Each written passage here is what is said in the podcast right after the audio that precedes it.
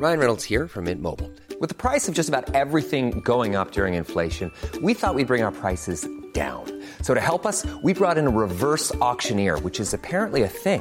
Mint Mobile unlimited premium wireless. Ready to get 30, 30, bit to get 30, bit to get 20, 20, 20, bit to get 20, 20, bit to get 15, 15, 15, 15 just 15 bucks a month. So, Give it a try at mintmobile.com slash switch.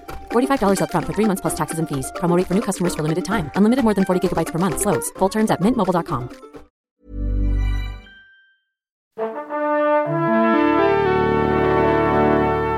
Pourquoi t'as choisi de faire ce boulot-là, toi? Bah, si je fais journaliste, c'est évidemment pour être célèbre. Moi, je veux être connu. Tu sais pourquoi? Pour niquer les gonzesses. Salut c'est nos ciné, votre rendez-vous avec le cinéma qui vous revient en version club, notre salon de discussion régulier autour des grandes et petites histoires de ce fantastique milieu du cinéma que nous aimons tant. Ici, une petite heure ou presque, où on va causer, débattre, rigoler un peu sans doute, ça risque d'arriver. Et nous tenterons au passage de répondre à toutes les questions que vous souhaiteriez nous poser, et sans doute euh, à celles que vous ne vous posez pas aussi, ça fait partie du deal. À mes côtés, pour remplir cet ambitieux cahier des charges, ils sont quatre. Daniel Andreev, salut Daniel. Salut Thomas. Lélo Jimmy Battista, salut Jimmy. Salut Thomas. Anaïs Bordage, bonjour Anaïs. Salut. Et Perrine Kinson, salut Perrine. Salut Thomas. Les séries tirées de faits réels, la sélection de Cannes et la bonne santé côté finance du cinéma de genre, ce sont les thèmes de ce huitième No Ciné Club et c'est parti.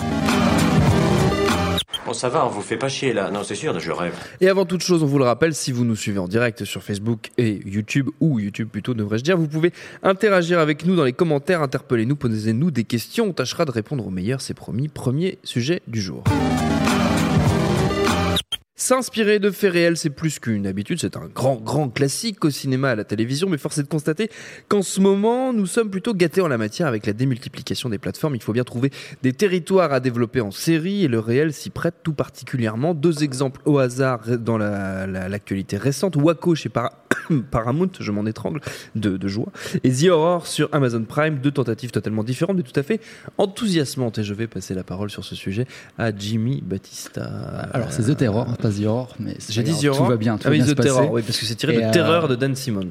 Tout à fait. Je me rattrape, hein, tu vois, comme je Eh peux. ouais, ouais, ouais. Clac, clac. Euh, ouais, enfin moi j'ai trouvé que c'était assez marrant parce que cette année, en, en quoi, six mois, il y a eu une espèce de saut qualitatif euh, absolument Mhm. dingue dans ce genre de série justement parce que ça a commencé très très mal. euh, C'était pas encore en 2018, je crois que c'est encore en 2017, c'était peut-être en, en novembre-décembre.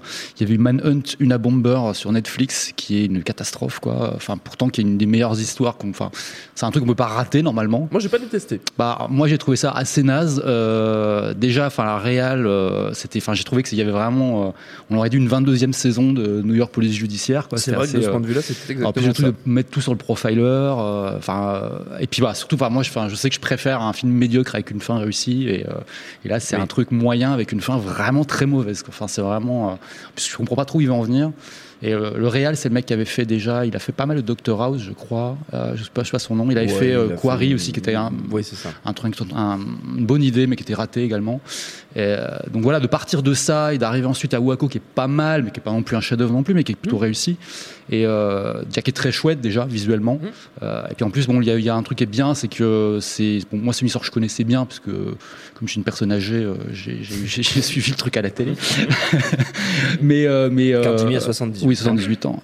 Et, euh, et en fait, euh, le fait de prendre, ils sont basés sur deux, deux, deux bouquins, euh, celui, un, un bouquin d'un- écrit par un survivant et un autre écrit par euh, un- le chef des négociateurs du FBI. Et donc on a, on a des points de vue qui sont un peu différents et en plus qui, qui, qui vont taper sur des aspects euh, pas forcément très romantiques, enfin très, euh, très euh, euh, donc un peu, un peu, un peu, enfin pas forcément comment dire des choses très racoleuses quoi. Oui. Et bon après il y a plein de, il y a plein de, il y a plein de défauts aussi. hein. Il y a plein de gens qui sont notamment, qui ont, qui ont un peu critiqué la, la prestation de Taylor Kitsch dans le rôle de David Koresh, qui est un peu, euh, enfin c'est quand, même- c'est quand même un gourou de secte euh, qui, qui a donné quand même dans le viol, et l'inceste, des choses comme ça quoi. Et, et là il est limite sympa quoi. Enfin donc, euh, donc c'est un peu, puis il a, il a ce truc Peut-on être un gourou et être sympa? C'est une vraie question. bah, oui, il faut être quand même un minimum, quoi. Mais ce que là, je veux dire, il manque un aspect. Enfin, je sais pas si les Oui. autres gens l'ont vu. Enfin, j'aimerais avoir l'avis là-dessus parce que juste, moi, je trouve qu'il manque quand même un truc à au personnage, quoi. Enfin, voilà, quoi. Anaïs. Tu, Euh, tu hoches la tête avec vigueur. Je, je suppose que tu, que tu veux rajouter quelque chose. Euh, oui, non, enfin, moi, j'ai pas fini la série parce que justement, je trouvais que c'était assez euh, basique en termes de, de réal et effectivement, malgré le casting incroyable, je trouvais qu'il y avait pas grand monde qui se démarquait vraiment. Euh, et pareil, je connaissais déjà assez bien l'histoire, donc j'ai j'ai pas trouvé un grand intérêt. Et effectivement, Taylor Kitsch est est vraiment euh, pas trop terrifiant, quoi. Ah non, pas du tout. Bah, Il Justement, était mieux dans Battleship? Il est très Pourquoi bien dans Battleship. Battleship Il est On très bien Parce que c'est le Battleship, meilleur je film de l'histoire, tout simplement. Voilà. D'accord, faut- très bien, très faut bien. aller sur les bases. Perrine, Oui, non, je, je- parce que pour le coup, je, je- je débarque un petit peu de nulle part dans le sens où je n'ai pas vu Waco et je Mhm. n'ai pas vu euh, The Terror, mais euh, il y a beaucoup de séries en effet qui Non, sont inspirées. Horror, je crois. Bon, je- je sais plus. Vous me perdez. Enfin, je suis désolé. mais euh, voilà, il y a, il y a beaucoup de séries en effet qui sont évidemment inspirées de réels. Moi, je repense à une euh, récente qui a déjà eu trois saisons euh, que j'aime énormément, qui est, qui est- qui est Narcos en soi. Mhm. Narcos qui était basé donc les deux premières saisons sur euh, la vie d'Escobar. Et en fait, ce qui était très intéressant, c'est que justement. les deux premières saisons sont, enfin la première particulièrement est très très réussie, la deuxième un tout petit peu moins, puis la troisième est pour moi le, le- le vrai chef-d'œuvre de Narcos. Pourquoi? Parce qu'en fait, en réalité, je pense que d'un seul coup, quand on a le personnage d'Escobar, c'est un personnage qui est fascinant, que tout le monde connaît. Tout le monde connaît Escobar, c'est synonyme de drogue, c'est synonyme de cocaïne. Enfin, tout le monde, tout le monde sait qui est, tout le monde a un avis sur Escobar. Et en fait, on est presque gêné, comme j'ai l'impression que vous l'êtes avec Waco. C'est comme vous connaissez déjà le fait divers, comme vous connaissez déjà l'histoire. Il y a un petit côté, ben, d'une part, euh, j'apprends pas forcément grand chose, et Mm. d'autre part, euh, finalement, la distance avec qu'on peut prendre, la liberté qu'on peut prendre par rapport au- à l'événement, elle est très limitée en réalité. Et c'était le cas avec, avec Escobar en réalité. C'est qu'on ne pouvait pas prendre vraiment tellement de distance avec les faits réels parce que euh, il y aurait plein de gens qui font bah non, ça s'est pas tellement passé comme ça. Et donc voilà, là où on arrive à la saison 3 de, de, de, de- de Narcos, où on est sur le cartel de Cali, qui est beaucoup beaucoup moins connu finalement que que- qu'Escobar lui-même, ben, la série se permet d'avoir un vrai angle, de choisir un personnage extérieur pour raconter cette histoire, enfin extérieur mais intérieur à l'histoire, mais qui est pas qui est fait pas complètement partie du cartel. On nous on prend des libertés totales avec ce qui s'est réellement passé. Et ce que je trouve d'un seul coup, on rentre dans une vraie dramaturgie. On a une, vraiment une idée de, raconter quelque chose euh, où on, se fait plaisir en termes sériels. Et je trouve que c'est la difficulté en- quand on fait une série à partir de faits réels, c'est à quel moment euh, on peut s'éloigner de la, de, de- de la réalité de la- de, de l'affaire et qu'on peut se permettre de raconter, euh, ben, de raconter une histoire, donc avec ce que ça implique de de, de, de, de- d'irréel, de distance avec la réalité. Et c'est ça qui, qui moi, m'intéresse. Je me pose toujours cette question-là. Et je trouve que bah, Narcos, ils avaient trouvé la bonne distance dans la troisième saison, là où ils étaient embêtés avec euh, Escobar dans les deux premières, comme je pense à Waco sont embêtés avec euh, ce personnage que tout le monde connaît. euh, j'ai, euh, Après, ils ont, enfin, ils ont, il y a quand même des partis pris qui sont pas mal, quoi. Mhm. Mais, mais justement, je pense qu'il y a beaucoup de choses qui reposent sur le perso et, et qui Ouais. font que bah, des gens comme toi ils peuvent décrocher ou peuvent. Moi, je Ouais. connais beaucoup de gens qui ont vu les deux premiers qui ont arrêté parce qu'ils Ouais. n'arrivaient pas à, à- Ouais, voilà. à croire au personnage euh, tel qu'il est joué, quoi. Et puis aussi parce que c'est le prélude, alors que le siège commence à partir Oui, du oui, troisième, ouais. donc du coup il faut un peu rentrer dedans avant que vraiment le, le cœur de l'action. Mhm. euh, Puis il faut accepter aussi que le, le survivant soit le frère euh, Macaulay Culkin. Macaulay Culkin. Enfin, il y a beaucoup de choses.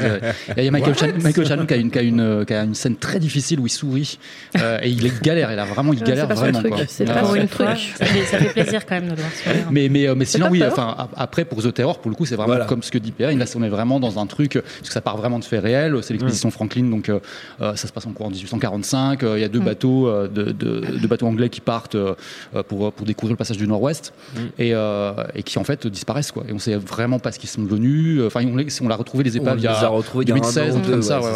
Donc on en sait un petit peu plus. Voilà quoi. Et en fait, la série, elle est basée sur le, roman, donc comme tu as dit, de, Dan Simmons. La Terreur, et qui, excellent qui en fait prend vraiment les faits réels de manière très très précise, quoi, Mm. mais qui essaie d'expliquer euh, ce qui s'est passé par des pistes un peu Par fantastiques, surnaturel, ouais, surnaturelles, sûr, voilà. ouais. Et donc là, c'est vraiment l'adaptation du truc tel quel. Ils ont un peu ajouté quelques petits trucs, je crois. Moi, j'ai pas lu le roman, mais Ils ont euh, mais, rajouté euh, quelques justement quelques éléments ouais. de- des choses qu'on a appris depuis. Voilà, Enfin, c'est ça. notamment le fait qu'il y a eu des, des, des cas de cannibalisme visiblement euh, au sein de au sein de l'équipage une fois qu'ils étaient coincés dans les glaces, que euh, la- le fait que les cargaisons euh, aient été abîmées, Ouais. que les boîtes de conserve leur aient filé à tous une espèce de maladie horrible. euh, Et c'était vrai le truc de l'intoxication. euh, Ouais, ça, ouais, ouais. ouais, ouais. Ils, en fait, ils ont retrouvé, une fois qu'ils ont retrouvé les, les bateaux, ils ont retrouvé aussi plusieurs euh, tertres où il y avait des, Mm. des, des corps enterrés et ils ont pu, anal- en analysant, retrouver des cas d'intoxication. pour le coup, c'est vraiment. Enfin, euh, moi, je suis hyper enthousiaste sur cette série parce que, euh, enfin, c'est vraiment. bon, en plus, c'est déjà une série, euh, en- en tout, tout genre confondu. C'est vraiment une des Mm. meilleures que j'ai vues depuis longtemps.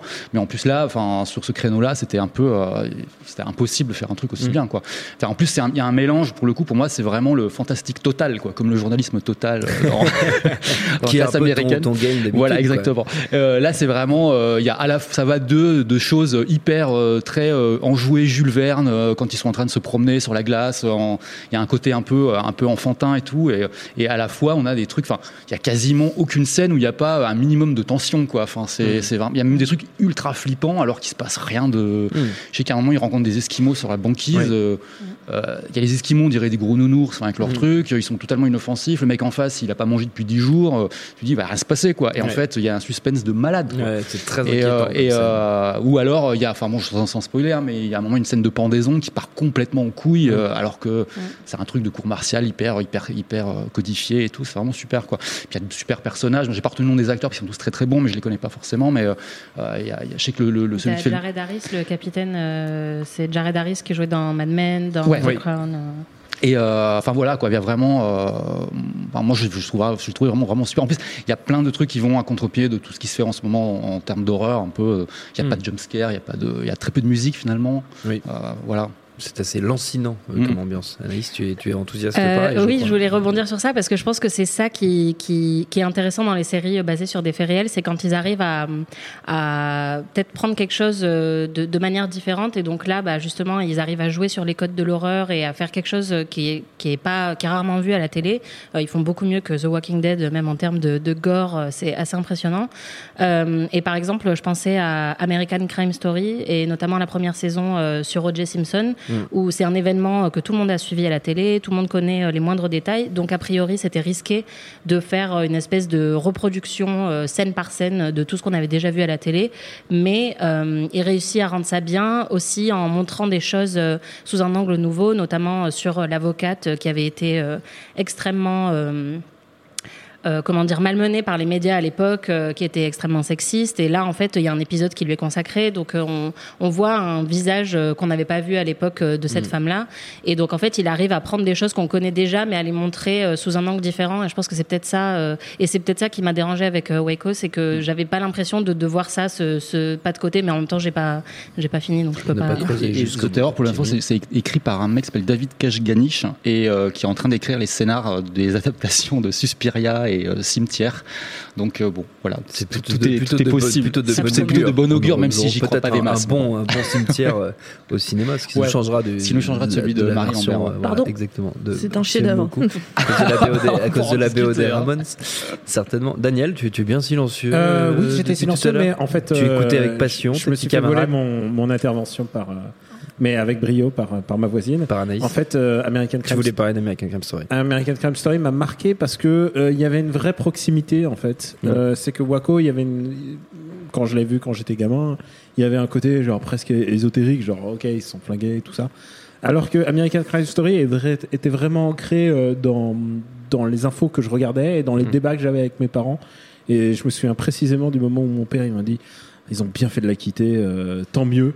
Et pour une fois qu'il la quitte, et, je me, et cette phrase m'a marqué parce que ensuite on, on en fait des séries quoi. On en fait des Ouais. séries de l'absurdité puisque c'est ça qui est le, le brio d'American Crime Story, c'est que d'un truc qui est quand même assez dramatique, d'une situation ultra tendue, d'un truc qui a complètement euh, cristallisé les passions aux États-Unis, tout d'un coup d'en faire un truc qui a à la fois la distance mais en même temps l'ironie en fait, toute l'ironie euh, maîtrisée par les personnages. Je pense que le personnage de Kay Sterling euh, qui joue la- un des avocats qui de montrer ce que c'est qu'une affaire qui normalement euh, euh, c'est du tout cuit normalement. C'est ça c'est ça l'idée de, de American Crime Story. C'est que c'est que normalement c'est facile et de montrer que c'est une galère Euh, il y, a, il y a un côté très affaire perdue très zodiaque en fait très euh, Memories of Murder si tu vois ce que je veux dire. Oui. c'est-à-dire c'est c'est l'échec programmé et je trouve que quand tu as l'échec programmé alors Mindhunter euh, tu vois qui lui Ah, justement, on a une question sur, le, de- sur, sur- sur- nos auditeurs qui nous demandent si, c'est- qui nous demandent notre avis sur Mindhunter justement. Ah C'est- bah, puisque j'ai- petit j'ai- David nous demande ça. J'ai adoré la première saison de Mindhunter, que j'ai vue grâce à nos ciné, évidemment. Bien grâce, à- sûr. grâce encore une fois à ma chroniqueuse à ma gauche. Merci encore. Pourtant, j'avais dit que j'étais un peu réservée. Ah non, non, moi j'ai moi j'ai j'ai dévoré ça. Euh, C'est une série quand même, il y a une, une scène d'action, c'est il y a un moment, il y a un accident de voiture. Et sinon, euh, il, faut, il faut aller dans les, les cinq dernières minutes. Euh, c'est- c'est un- c'est vraiment une série où ça blablate, mais où euh, on se pose vraiment la question de comment bien réaliser le blabla Mm. en fait. Et euh, bah, évi- évidemment, euh, vu le réalisateur, bah, c'est pas un hasard que ça soit bien maîtrisé. Euh, à, titre personnel, moi je m'en fous en fait de, de la ressemblance ou de la véracité ou de Oui. est-ce que est-ce qu'il ressemble ou pas, est-ce que machin. Mais visiblement, ils se sont donné le mal. Ils font le côté euh, avant après les acteurs, le côté un peu The Room, tu vois du. Euh, grand bien leur face. Moi, je trouve que le show est vraiment, vraiment très efficace comme ça.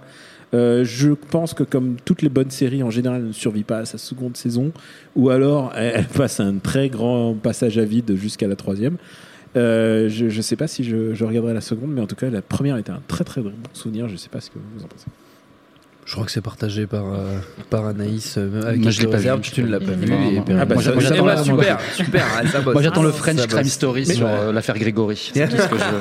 Mais mais il y a une vraie série réaliste euh, française. vraiment bien, ça. Ça Il y a une vraie série réaliste française basée sur presque des faits réels, Marseille, euh, sur. Netflix. Euh, Basé sur des accents réels. Voilà. essentiellement. essentiellement. Ça change. Mais hein, tu sais que le coup de, de, de l'accent, ils ont fait croire dans la saison 2 que en fait c'était qu'un bluff dans la première saison quoi.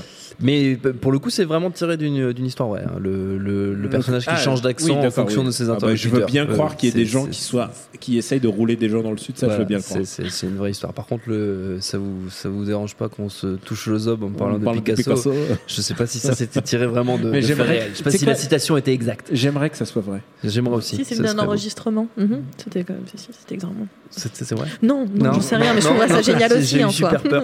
J'ai super peur. Perrine, me fait pas des frayeurs comme ça. Voilà, je manque, du coup, je manque de m'étouffer. Le No Ciné Club continue. Désormais, c'est une, tradition. pour monsieur. Une pizza vite. Avant notre prochain sujet, on va jouer.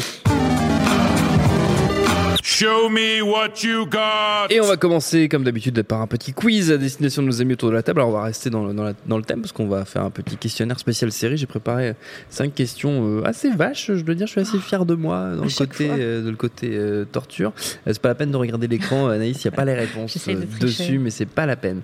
Euh, on peut mettre le petit, le petit chrono là, qui fout un peu la Ah. pression, histoire de- d'en rajouter. Euh, C'est parti. couper le fil rouge. C'est parti. Quel est l'épisode de série télé le plus vu de l'histoire de la télé américaine? Euh, la fin de Cheers. Non, Non, non, la, la fin de Dallas. la fin de JR. La fin de match. Ah, bien ah, putain, joué, oui, bien joué Anaïs. Quelle série détient le record de nominations aux Emmy Awards, les Oscars de la télé? Alors j'ai trois choix si vous voulez pour vous aider un petit peu. Il y a. Breaking Bad, Urgence ou The West Wing. J'allais dire urgence. c'est Urgence. C'est Urgence. Bien ouais, je- putain, Anaïs est sur une espèce de de, de violence. Euh, cette question-là, elle est surtout pour Jimmy Batista, mais je ne sais pas s'il s'il connaît la réponse. C'est c'est vraiment le pire cadeau que je puisse te Ouais, faire je de te sais, dire à l'avance. hein, Super, très cool. Euh, il a failli y avoir un spin-off de Seinfeld, mais savez-vous autour de quel personnage il, dev- il aurait dû être centré? Euh, autour de Kramer. Cosmo Kramer. Kramer. Non, Ah, du. euh, merde, je me et là j'ai un trou, j'oublie son, son nom. Le voisin. non. Newman Ouais, Non. Newman. ouais. Non, non, Julia Dreyfus. non. Non. C'est aucun des personnages centraux. Alors parce que dans C'est la un fiction, spin-off sur un, sur un dans la secondaire. fiction, dans la fiction, il devait avoir un spin-off sur Julia Dreyfus. Oui, oui. Mais non. Bah ouais, non mais Qui s'appelle VIP. Ouais, non, non, non, mais il c'était dans Curb Enthusiasm. Il oui, oui, ils en parlent, oui. mais Ah. c'est pas ça. Non, bah, il a fallu avoir un spin-off sur, centré sur euh, Jackie Childs, le- le- l'avocat de, de Kramer, notamment, ouais, ouais, voilà, ouais, ouais. qui était un espèce de Cochrane. J'ai fait te dire le sous- souk sous nazi en, en termes de. ça aurait ah ouais, faire. voilà, je suis. je suis- C'était ta question là qui se Ah Ouais, Jimmy, je suis triste, je suis triste, je suis triste. Euh, les, habitants du, les habitants du monde des Simpsons ont tout plein de caractéristiques, parmi elles leur couleur de peau, qui est jaune évidemment, mais aussi leur nombre de doigts, 4 au lieu de 5, à l'exception d'un seul personnage qui a eu le droit à une main complète. Est-ce que vous savez de qui il s'agit? Pas Krusty. Non. Mais c'est un personnage récurrent? Enfin, si on le voit dans quelques épisodes, mais c'est un Ah, personnage, euh, euh, c'est un personnage qui, qui appartient à plus que les Simpsons. Léonard Nimoy. Non. Ah. C'est pas loin. Ah, Non, c'est un, guest alors. Bon, on Euh, peut dire ça comme ça. Non, c'est Dieu en fait. ah, bah, oui. Voilà, tout simplement. Oui, c'est un guest. Donc c'est un peu le quelque- Nimoy, c'est un hein. peu Leonard Nimoy quelque part. Et pour terminer dans la série culte X-Files, une légende du cinéma d'horreur a bien failli rejoindre le cast de manière durable sous les traits de l'agent Doggett, finalement incarné par Robert Patrick. Est-ce que vous savez de qui il s'agit? Légende du cinéma d'horreur, comédien. Euh, un plein. Bah oui, Et finalement, c'est Robert Patrick, donc c'est quelque part une légende aussi. c'est une légende, mais c'est pas le même. Celui- Est-ce qu'il a des lunettes Non. Est-ce qu'il a une casquette Ouais, est-ce que je, je, je, je lancer un truc comme ça. Que sa mère. Mais il fait un personnage de cinéma d'horreur connu, très connu. Oui, très Mais connu. c'est son personnage qui est vraiment très connu ou c'est Ah, l'acteur lui, lui est, un- est une icône du cinéma d'horreur. Christopher Lee Non, Euh, Celui qui fait. J'ai j'ai un trou sur son nom, mais celui qui fait Freddy Krueger. non. Non. C'est Bruce Campbell. Ah, Ouais, ouais. eh C'est vrai que je vois eh un peu oui, le- oui, Qui a joué du coup dans un épisode de X-Files, mais Mhm. pas ce rôle-là. Il jouait un démon. Euh, bravo à tous, hein, surtout Anaïs qui quand même est la seule à avoir trouvé à peu près. Je crois que Merci t'avais pour l'humiliation au passage. assez grande pour Anaïs. Voilà, bravo, bravo. Euh, fini de jouer, on continue. Et on reparle du Festival de Cannes après avoir abordé lors du dernier, cl- dernier club la polémique entre Netflix et la Croisette. Intéressons-nous de plus près au programme de ce festival, à la sélection qu'on pourra y trouver entre Yazanke, David Robert Mitchell, Matteo Garonne ou même l'increvable Godard. Et oui, petit tour d'horizon des attentes des uns et des autres, que ce soit dans la compétition ou dans les autres sélections. Évidemment, je précise qu'il y aura comme l'an dernier un suivi au quotidien du festival assuré normalement par les camarades qui seront sur place. Qui veut se lancer sur cette question de Cannes? Anaïs est en train de consulter la liste des films qui sont sélectionnés. Perrine, t'es prête, je sens. Oui, non, bah, il y a des attentes un petit peu, Ouais. euh, un petit peu évidentes. Enfin, en tout cas, moi de mon côté, très évidentes. Godard. Euh, non, euh, Raté. sûrement pas. Euh, non, non, ça, euh, désolé, mais non. Euh, non, non, bah, il y a le, il y a le Gaspard Noé qui est à la, à la, à la quinzaine des réalisateurs. Mhm. Ça, par contre, je suis très, très curieuse parce que. Reviens, Jimmy, on va parler d'autres trucs après. Au revoir, au revoir Jimmy. Euh, mais voilà, le, le- le dernier euh, Gaspard Noé qui était à Cannes, était en séance de minuit, c'était Love, et ça avait été une. euh, Je me souviens de la cohue que ça avait provoqué dehors. C'était mais une folie furieuse. Des gens ont, des, des gens ont perdu des bras, euh, je pense, pendant ce- cette cohue pour aller voir le film, où tout le monde se disait c'est génial, va y avoir des, des beats en 3D. Oui, c'est ce que j'allais dire, c'est celui avec un pénis qui sort de l'écran, C'est ça, peu et tout le monde s'est dit génial, ça va être hyper chaud, C'est- hyper, hyper. euh, c'est ça Hein la C'est scène du, du. Tout le monde s'est dit ça va être hyper cul, ça va être génial. Tout le monde est sorti en dépression Ouais. Puisque le film est quand même Parce très que c'est très un triste. film de Gaspard Noé, du coup. Ah, c'est de quoi, à quoi s'attendent les C'est gens. un film hyper euh, dur en fait, et donc c'est un peu genre tu sors en dépression, tout le monde sait genre bah je vais aller me coucher, je crois que ça va pas fort. Donc vraiment j'ai hâte de voir. euh, je suis très contente aussi que Lars von Trier euh, revienne en sélection Hors officielle, hors compétition hors mais sélection officielle. Très très contente. Son son son film sur un tueur en série, The House That Jack Built, avec Matt Dillon me donne très très envie, avec un teaser qui est absolument absolument effrayant. Il dure 15 secondes, on voit juste Matt Dillon sourire, c'est fini, j'en fais des cauchemars. Donc euh, j'ai vraiment hâte, j'ai hâte d'être torturée par Lars von Trier euh, euh, sur mon siège canois. Et euh, après, non, il y en a beaucoup, hein, évidemment, mais je vais pas faire toute la sélection. Mais il y a David Robert Mitchell, ça c'est évident, qui est, qui est tellement surprenant depuis euh, The Myth of the American Sleepover et It Follows. C'est quelqu'un qui a, qui a un sens de la, de la mise en scène, un sens du drame teenage absolument fou.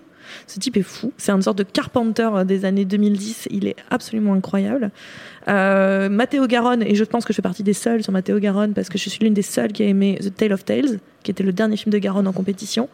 Euh, film complètement fou, médiéval, inspiré d'un livre de contes du 15e siècle italien, complètement bizarre, mais absolument fou. Et là, il revient avec un truc ultra violent euh, dans la veine plutôt de, de euh, Gomorrah. Donc, euh, je suis très très curieuse de ça et je vais peut-être laisser les autres continuer parce qu'il y a plein de films, mais je peux vous faire toute la sélection comme ça. Mais euh, il y a plein de films. Jason Elle est Kay, capable. le- Elle est capable. Moi j'en attends juste un seul, donc je vais faire très très vite. Je, crois qu'il passe à la quinzaine aussi, mais je suis pas 100% certain. Mais en tout cas, il est présenté pour la première American. C'est euh, Mandy de Panos Cosmatos, euh, parce qu'il y a Nicolas Cage et que j'ai envie de revoir mais ouais, Nicolas Cage ouais, revenir tout euh, après la déception qu'a été euh, Mom and Dad, et euh, qui un film où il tuait ses enfants. mais comment as-tu pu le voir alors qu'il n'est pas sorti en France Parce que je suis allé- je je voyagé à travers le monde. Ouais, bien sûr, Et, ton euh, cousin américain. ouais. Ouais, bien sûr. Et, euh, et donc voilà, qui était un Attends, Mohamed t'avais commencé à dire, c'est un film où il tue ses enfants C'est ça, c'est un film. Ah, enfin, ça- en fait, il y a un Ah, je suis signal électrique. film. Il y a un signal électrique qui passe dans les télés euh, et qui ordonne aux, aux parents de tuer leurs enfants. D'accord. Donc, ils tuent uniquement leurs propres enfants. D'accord. Ça a l'air Euh, génial. et bah, en fait, le, principe est, super, la bande-annonce est super aussi, et en fait, c'est quand même une grosse déception, mais bon, voilà, après, ça reste quand même. Moi, j'ai beaucoup aimé et c'est par les mecs qui ont fait euh, haute, haute tension là. Et un Oui, des deux, oui, c'est oui. seulement Voilà, un des deux. voilà. Donc, Et en fait, là, c'est Mandy, donc c'est euh, Nicolas Cage qui part euh, à, à s'attaquer, bon, on le croise dans les sectes, il part s'attaquer une secte religieuse hyper dangereuse qui a tué sa femme. Donc voilà, c'est prometteur. quoi. C'est un pas, revenge movie euh, avec Nicolas Cage. Voilà, ouais. mais, mais euh, là, en fait, je sais pas suis ça. à. Oui, oui, y là, moi j'ai envie de. Enfin, j'avais l'occasion d'aller peut-être à Cannes cette année, euh, mais je refuse toutes les années parce que c'est un truc qui me plaît pas forcément. Et en fait, là, j'avais vraiment envie d'y aller rien que pour ça, quoi. Donc, c'est bien, c'est peut-être l'occasion pour Nicolas Cage de se rattraper frappée de sa dernière présence à Cannes, à la quinzaine aussi, qui était avec le film de, de Schrader. euh, De Schrader euh, Ah oui, ça, c'était pas Dogs Do- Ça, non, Dogs Eat Dogs. Enfin, je sais- mais c'était absolument abominable. Et on avait un Nicolas Cage qui était sur scène, qui ressemblait à sa statue de cire, mais avec des jolies pompes à paillettes. Euh, voilà, c'est la seule Car chose il a- qu'il il a avait. toujours la euh, classe. Il, il faut, il, Qu'est-ce que c'était mauvais. il faut le laisser en paix. Il fait six films par an. Il peut pas tous les réussir. Qu'est-ce que tu veux Ah non, mais justement, mais nous, on y croit, Nicolas Cage. On n'est pas là pour se moquer de lui. hein. Ah, bien sûr, bien sûr. qu'il J'adore ces pompes à paillettes, Moi, je c'est pas pense une qu'il faut embraser le. Il faut, faut vraiment Embraser le. Voilà, il faut, faut vraiment, faut, faut l'ép- faut l'épouser. Ah, embrasser. Ah, moi, j'accepte, hein, Ouais. j'accepte ses défauts. Voilà, non, bien, d'accord. Alors moi, je suis beaucoup moins emballé euh, qu'à mes camarades parce que euh, j'ai pas mes frères Cohen, euh, j'ai pas d'Almodovar, mais ils sont passés où? Alors du coup, euh, je fais mon shopping là-dedans et je peux vous dire que bah, j'attends le Coréeda qui a l'air intéressant et en fait c'est marrant parce que Coréeda c'est coast to coast. Il y en a un qui sort euh, en salle genre il y a deux semaines. Hop, tu vas le voir. Hop, tu sais que tu vas revoir le suivant. Euh, à Cannes et tu sais que le temps qu'il sorte eh ben il sera peut-être il y aura peut-être en- encore un autre qui va sortir ce mec est productif il est, il est productif c'est c'est le Kim Kiduk C'est le Hong Sang-soo. euh, de- de- enfin, ouais enfin c'est mieux c'est mieux quand on Non, mais oui, mais en termes de product. de- et Hong Sang-soo, ah, alors, alors, je suis un peu négatif, mais en même temps, il n'y a pas toutes les grosses arnaques habituelles. Il n'y a pas Hong Sang-soo. Je, je déteste Hong Sang-soo. euh, C'est pas possible. Euh, je, suis pas du tout. Je suis hermétique complètement à son cinéma. Euh, Il y a euh, mon un de mes réalisateurs préférés. Par contre, il y a. Jia Zhangke est un de mes réalisateurs préférés de tous les temps. Je suis encore sous le choc de plusieurs de ses films et, et moi le fait qu'il fasse un film un peu d'amour et de gangster, un film un peu de genre, euh, je suis Donc une histoire de taxi, je Ouais, crois, non, mais une- je- un je- top modèle, une histoire Vas-y, balance, sur balance, 10 parce que je sais que euh, même, même si les personnages sont pas intéressants, ce qui compte, c'est la ville qu'il a filmé autour. Hmm. C'est un mec qui filme l'urbanisme comme personne. Et euh, si tu t'intéresses à ce que c'est que la ville, ce qu'une ville peut exprimer, et en particulier une ville d'Asie, euh, parce que euh, parce qu'il y a des beaux euh, réalisateurs de films. Enfin, je pense à Michael Mann qui, c'est- Hmm. qui filme Los Angeles, mais lui vraiment spécifique à l'Asie. Euh, c'est extraordinaire. Euh, je vous engage à, à voir ses films. Euh, j'ai remarqué qu'il y avait dans un certain, je crois que c'est un certain regard, il y a le dernier au soda. Mm. Et au Non, soda, il est à la quinzaine. Ah, il est à la quinzaine, pardon. la merci. quinzaine. ouais. Euh, donc moi je suis toujours impatient de, de voir un au soda, euh, même si les derniers m'ont un peu perdu parce qu'il était parti dans un délire très feurise. Oui, oui, je sais que toi, en tant que papa, tu. Moi, tu le garçon et la bête, mais, mais mais ouais, toujours. je sais que toi, Mais dix te fois par parce jour, que t'es un, problème. t'es, t'es un papa. J'ai moins et- pleuré que pour les précédentes, mais Mais les enfants loups et tout les ça. enfants Ouais, mais loups, moi, ouais, je- ça, c'est moi, traumatique ça. J'étais moins client de ça, moi. Je, je sais que tous les papas me l'ont dit. cœur. Voilà, ils m'ont dit exactement la même chose que toi. Je, t'en veux pas de, sombrer dans la banalité. Mais, euh, Je vais te péter la gueule. mais, mais, mais moi, j'aime bien Osoda, en fait. Je trouve que c'est un bon réalisateur. On l'a trop, on l'a trop souvent présenté comme le nouveau Miyazaki euh, pour qu'il se fasse devancer euh, par euh, Makoto Shinkai euh, l'année dernière. Donc euh, voilà, euh, ça, ça, je me sens bien. Et, et alors, ça, c'est mon petit fétichisme euh, personnel, mais. Hmm. Euh, attends, parce que J'ai très peur quand tu commences une phrase comme ça, Daniel. Pardon. alors, il y a le dernier Nouri Bilge Ceylan, donc, Ah. euh, qui, est, qui est quand même mon réalisateur turc préféré. Euh, je sais que je vais m'emmerder avec des films avec des mecs à moustache. C'est le film Sieste. C'est le film de Euh, Je extrêmement dur. Moi, j'avais beaucoup aimé. C'était une fin d'Anatolie. Et puis il dure un petit peu moins longtemps, là. Alors- il est pas aux 3h16, il est à Il dure que 6 3h13. heures. Non, il est que 3h13. C'est un Non, court c'est vrai, métrage. 3 heures. Ouais, ouais, ouais, Et alors, ce qui est génial, c'est que moi, il y a un de ces films que j'adore. rageux. Mais c'est pas, c'est pas parce que j'adore le film, j'adore le trailer. C'est un des meilleurs trailers que j'ai jamais vu. C'est Il, Cli- Il limite, le climat.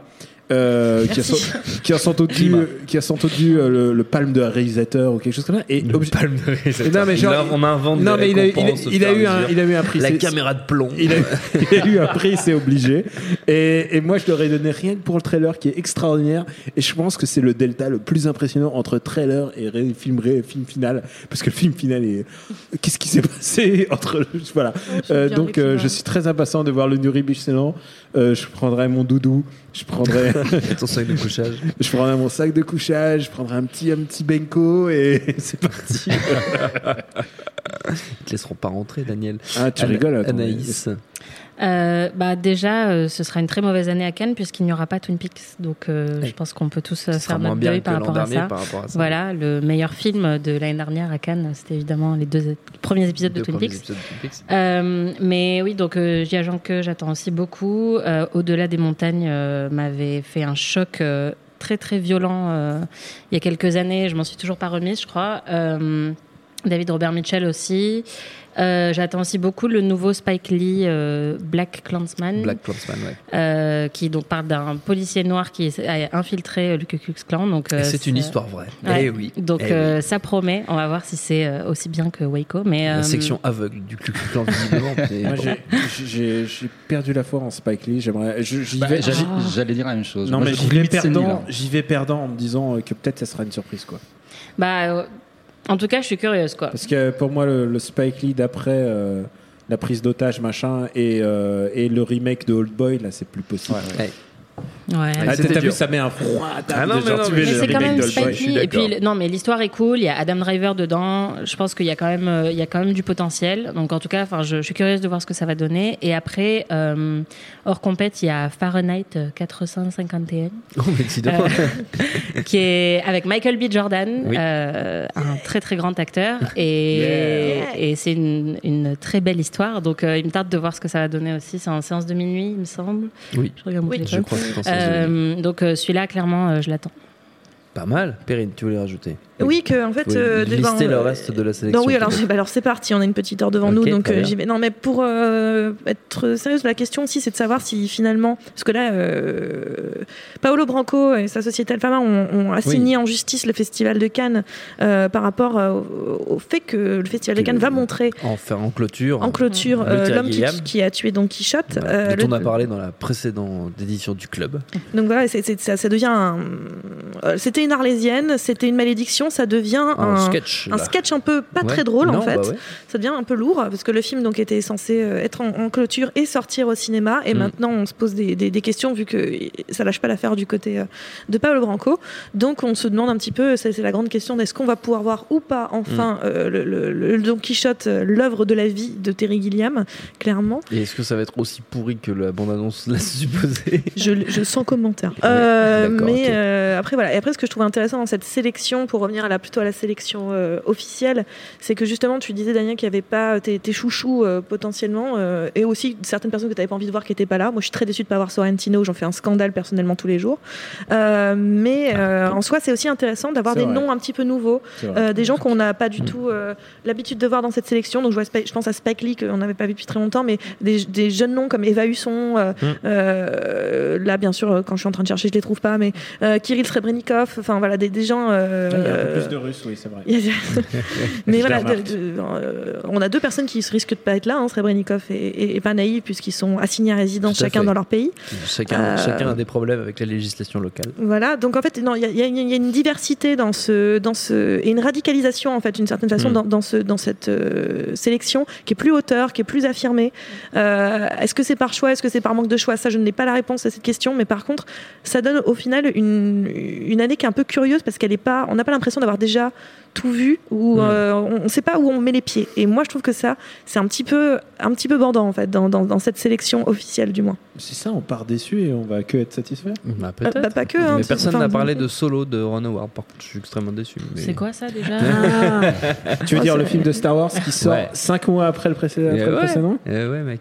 Est-ce que tu le Jamais sens ça s'arrête. Vas-y, vas-y, est-ce que tu le sens Qu'est-ce que- qu'est-ce que tu sens pour ce film, toi, Thomas Oh, rien du tout, moi. Mais toi, t'es un- en plus, t'es un Star Wars fan. Ah, mais complètement, ouais. Ça va te briser. Justement, je suis en Tu sais deuil, que ça je suis va en te deuil briser depuis trois ans. moi. De toute façon, je suis mort à l'intérieur. Ils ont déjà fait l'enterrement du film avant, avant qu'il commence. C'est fini, c'est fini.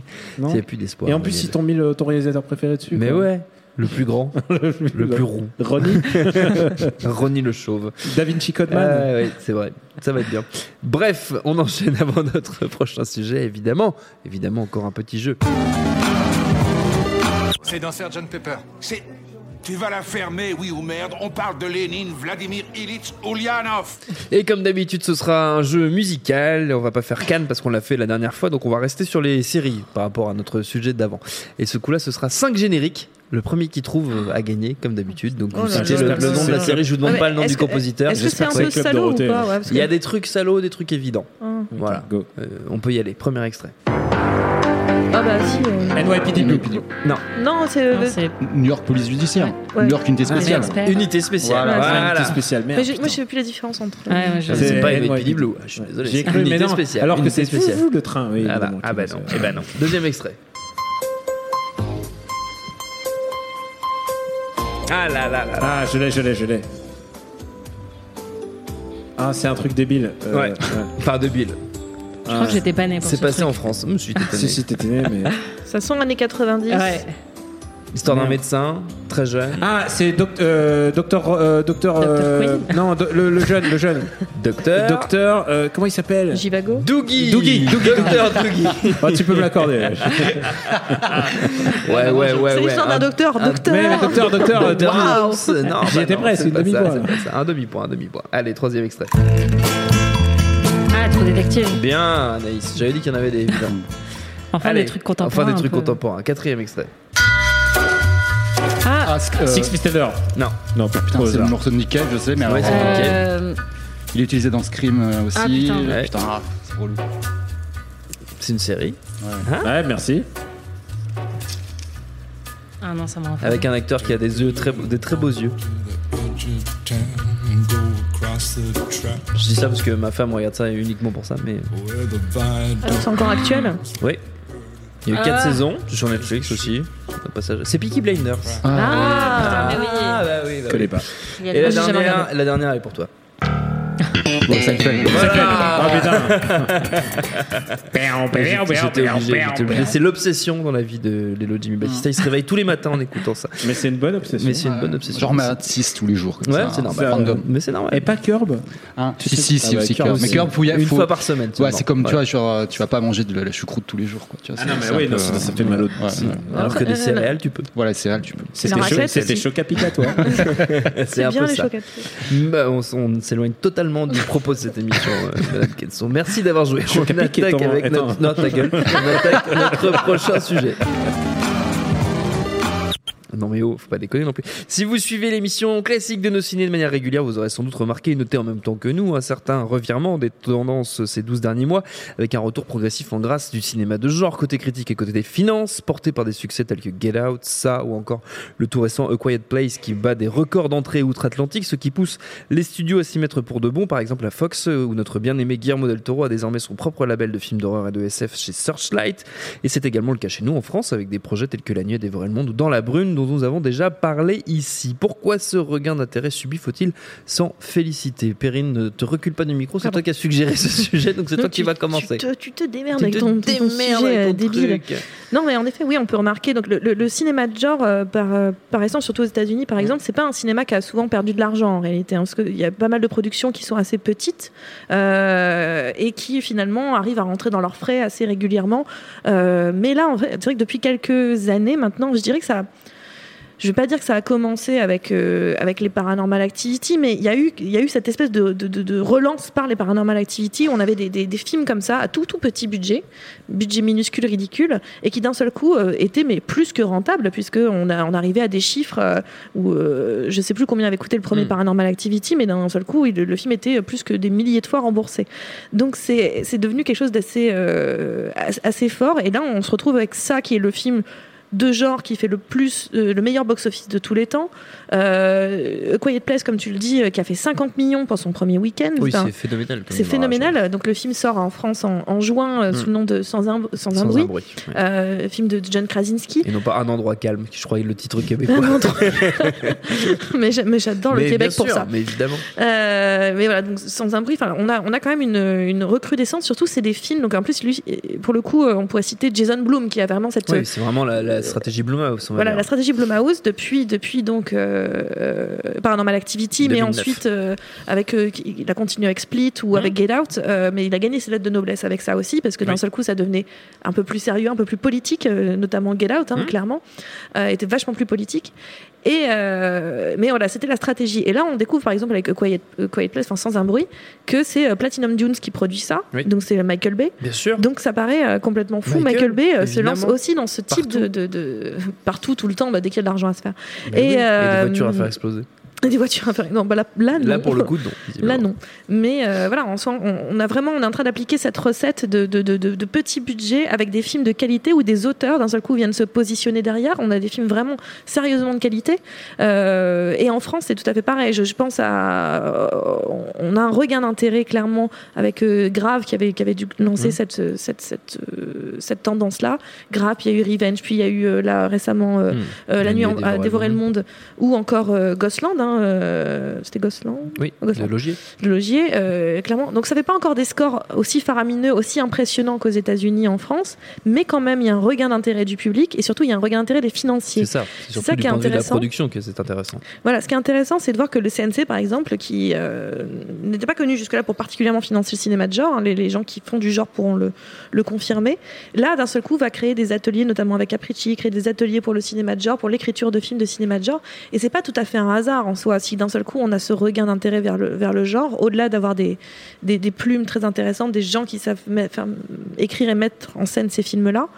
Euh, on a aussi euh, une volonté de mettre en avant une certaine industrie en France, qui est l'industrie des, des- des- des effets spéciaux. Mm.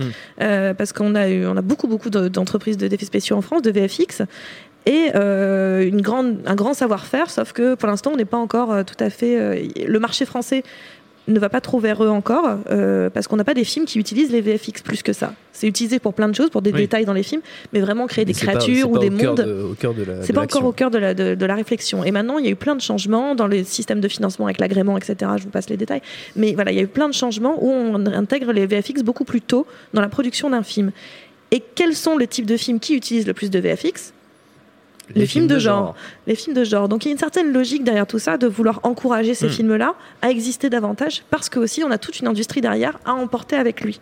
Donc et donc ça c'est pour la partie plus technique. Après je sais pas si vous avez d'autres avis, j'en ai aussi, mais sur le sur la partie plus pourquoi ça marche bien en fait. Qu'est-ce qui fait que ça marche aussi bien? Pourquoi ça marche? Daniel. Euh, bah, D'abord, il y a un truc, c'est qu'on a l'impression qu'ils nous ont manqué en fait toutes ces années. Oui. À chaque fois que tu vois un film d'horreur ou un film de, même un film de samouraï ou un film de cowboy, c'est devenu des- maintenant des films de genre en fait. Euh, T'as toujours cette impression de nostalgie qui te rappelle de, du cinéma qu'on aimait, celui en VHS, celui du film. euh, Cinéma d'exploitation, quoi. Ouais, du film que tu voyais random, quoi. Et, euh, et c'est pour ça qu'on est surpris. C'est pour ça qu'un film comme Get Out est en fait si efficace. Euh, c'est parce que si tu rentres sans t'y attendre, euh, c'est un film qui t'explique pas mal de choses. C'est un film qui, qui te prend assez vite, en fait, euh, Get Out. Et, euh, et ce qui est intéressant, c'est que maintenant, en fait, le, maintenant, euh, on peut parler presque de méta, euh, méta genre, en fait, puisque euh, Get Out est un film qui aussi a un propos Mm. euh, social et qu'avaient aussi les autres films. Il ne faut pas oublier, c'est que, c'est que les films d'avant, ils avaient un propos euh, sur. c'est souvent la base du cinéma de genre. C'est- Ouais, c'est plutôt du cinéma assez engagé Ouais. Et, et, et que, et que c'est les, descendants de ce système Mm. et euh, qui a toujours une double lecture à chaque film. Euh, tu parlais par exemple de Grave aussi, euh, Grave qui a. Ce qui est intéressant dans Grave, c'est de voir le succès, euh, le succès d'estime. Enfin, c'est-à-dire il y a vraiment une. Quand les gens aiment Grave, ils sont euh, gravement atteints. C'est vraiment. J'ai vu des. J'ai vu une salle de fans en fait. Euh, je suis retourné euh, lors d'une projection. je crois que c'était en février à Grave. Moi, je découvrais le film, donc complètement après tout le monde.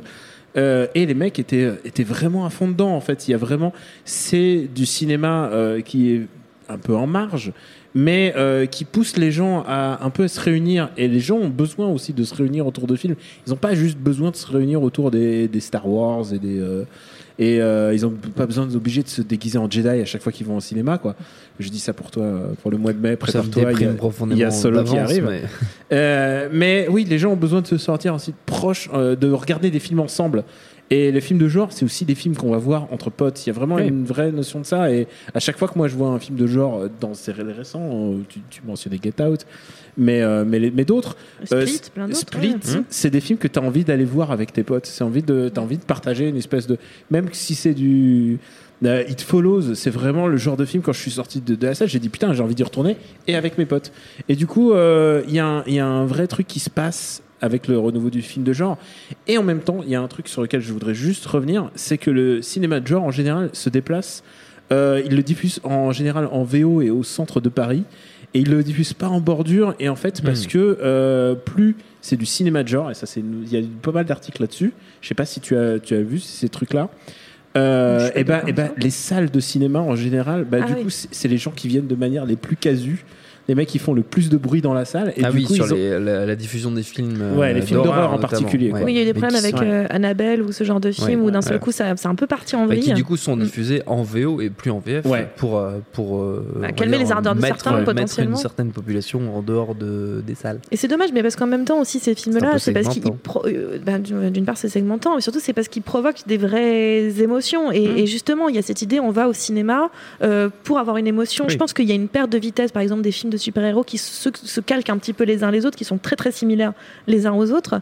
Et là, d'un seul coup, on a une proposition qui est fraîche, qui est nouvelle, où on ne sait pas ce qu'on va voir, on ne sait pas comment on va être surpris, et on sait qu'on va avoir peur. Hmm. Et ça crée, ça crée de la sensation. Et en effet, c'est une sensation de groupe, ça peut être une sensation de, de, de, drague, hein, de couple. hein. Euh, Hmm. Il y a encore des gens, si, si, qui vont au cinéma pour, pour draguer. Enfin, J'espère. Je, je sais pas, les jeunes, faites-moi plaisir euh, en soi. Continuez. Continuer, euh, Allez, mais voilà, en pas. soi, en réalité, voilà, il y, a- y a ce truc encore de très très grégaire autour du cinéma de genre et surtout qui est surprenant. C'est un cinéma, on ne sait pas tellement ce qu'on va Mm. voir. Et, on- et- et je pense qu'il y a tout un public qui est un petit peu gavé de voir Mm. littéralement toujours la même chose et qui a envie euh, d'un seul coup d'être surpris.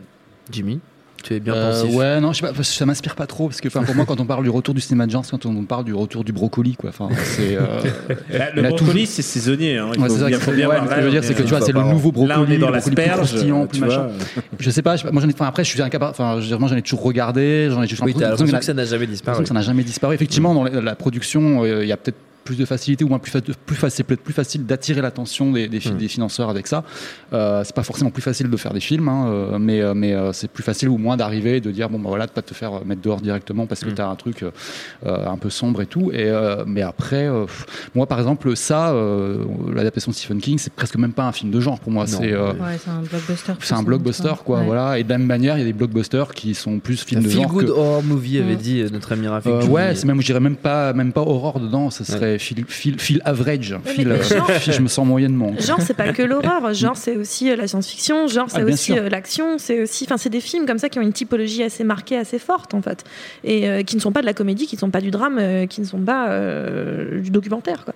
Donc, on est vraiment dans quelque chose d'assez, d'assez différent, qui est un peu à la marge. Et, et- et ça, pour le coup, rentre clairement dedans. Mais ça a un succès aussi parce que c'est le remake, parce que c'est un livre de Stephen Oui. King, parce qu'il y a l'effet Stranger Things, parce que voilà, il y, y a beaucoup de choses qui rentrent en compte dans le succès de ça, en tout cas. Anaïs, tu opines du chef. Euh, oui, non, je, je sais pas si c'est qu'une impression, mais moi j'ai l'impression d'en avoir vu plus euh, ces dernières années. euh, En tout cas, euh, enfin, c'est- c'est c'est plus accepté par les médias, Ouais. par la Et par la critique en critique, général. ouais, voilà, je trouve. Ouais. En fait, j'en ai vu beaucoup ces dernières années qui étaient vraiment euh, ultra populaires euh, auprès de la critique et qui étaient euh, bah, déjà le fait que Get Out soit nommé à l'Oscar du meilleur film. Euh, même à Cannes ces dernières années, on avait eu Green Room, on a eu The Neon Demon. Alors bon, c'est pas 100% de l'horreur, mais c'est- du genre. Il y avait eu le film d'Assayas avec Kristen Stewart et les fantômes là, qui était aussi assez surprenant. Euh, T'avais, euh, t'as eu The Witch, t'as eu Babadook, t'as eu It Follows. euh, Enfin, t'en as eu plein euh, dernièrement qui ont été vraiment dans les, sur Oui, les listes des été- meilleurs films de l'année. qui ont été euh, portés par une qualité un peu hauteur, on Ouais, va dire, voilà. euh, en tout Comme, cas du point de vue de la euh, critique. Je, je le dis. Ouais, voilà, du point de vue de la critique, ou que- comme le, le film euh, où. Scarlett Johansson est une alien aussi, qui était euh, qui Ah avait oui, été très ouais, où remarqué. elle prenait les gens en stop. Ouais, voilà, je me souviens plus comment ça s'appelle, mais, mais en tout cas, enfin, tout cela, j'ai l'impression qu'il y a vraiment un, un truc euh, qui est en train de se passer.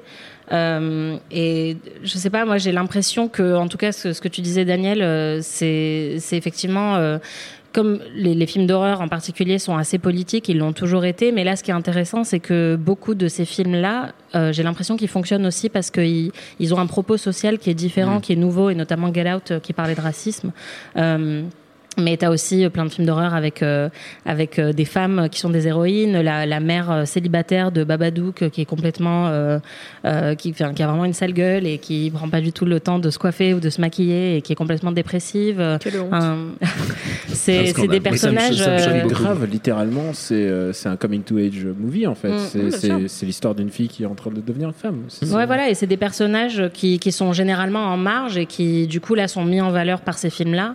Euh, et je pense que et ça me fait penser un peu à- au renouveau des comédies romantiques aussi, euh, avec euh, The Big Sick et Mm. euh, Obvious Child il y a quelques années Ouais. sur l'avortement, qui, qui est pareil un genre qui était devenu un peu très commercial et très cucu dégueu avec Docteur Mamour dans tous les films. Euh, et donc, tu as ces nouvelles Qui- comédies qui est- romantiques. Qui est Dr Mamour Euh, Patrick Dempsey Patrick Dempsey. de Grey's Anatomy. Alors toi, tu l'as Ah. vu, tu l'as vu Ah dans oui, euh. Transformers ok. 3. toi. Non, ouais, ouais, aussi, ouais, d'accord. Et non, mais Grey's Anatomy, je vois à peu près. Euh, et donc voilà, et Je donc maintenant t'as ça ces. Oh, non mais. C'est de la merde. Enfin. Euh, voilà, bonsoir. Continue. Pardon. Euh, oui, non, gratuit, ça, ça hein. me- ça me fait penser à ça parce que c'est c'est un peu euh, le même principe, quoi. C'est-à-dire que c'est Oui, des que ça, petits films. ça va vers des territoires nouveaux, c'est ce que tu veux dire. Ouais, voilà, qui, qui prennent un peu un angle différent, qui ont un petit budget et qui, qui reprennent un genre euh, ultra euh, populaire et, Et balisé, connu, euh, ouais. voilà, euh, en en faisant quelque chose de différent, quoi. Et que donc peut-être On peut attendre beaucoup de ce label Del Toro. J'aimerais- Non, tu voulais dire J'aimerais ajouter chose, un truc, c'est qu'on n'a pas du tout parlé de mon, de mon dada, à savoir l'Asie.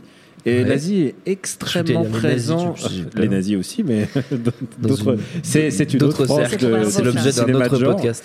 Euh, mais euh, c'est que le cinéma asiatique aussi est une très très vif, euh, et notamment euh, le cinéma thaï.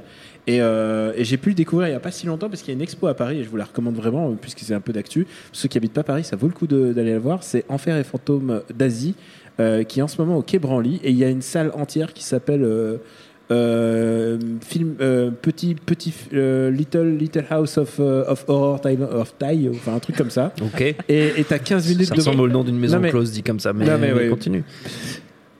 La Thaïlande. Évidemment, toi. Eh oui. Euh, Ah, et, du coup, et du coup, il y a une salle entière de, de films de films d'horreur euh, pendant 15 minutes. C'est des- c'est un best-of, un melting Trop pot bien. de, Très bien. de films d'horreur thaï. C'est aussi quelque chose qui met en valeur euh, la culture euh, du cinéma de genre euh, asiatique, puisqu'il y a tous ces films produits par Samong avec les, les Chinois. Je te regarde, toi. Oui, oui, les, oui. les Chinois sauteurs. euh, Je, Les... je suis pas encore allé voir l'expo, mais justement, est-ce qu'il y a un extrait de Spidey Satan dedans Euh, C'est je- avec une je sorcière crois- qui se transforme en, en araignée géante lance-roquette. Je, je, je Ça crois. a l'air vachement bien. A le mal. truc de, des enfers euh, thaï. Ils ont fait, ils ont refait une statue. Ils ont vraiment. Mais scéniquement, c'est extraordinaire. cool.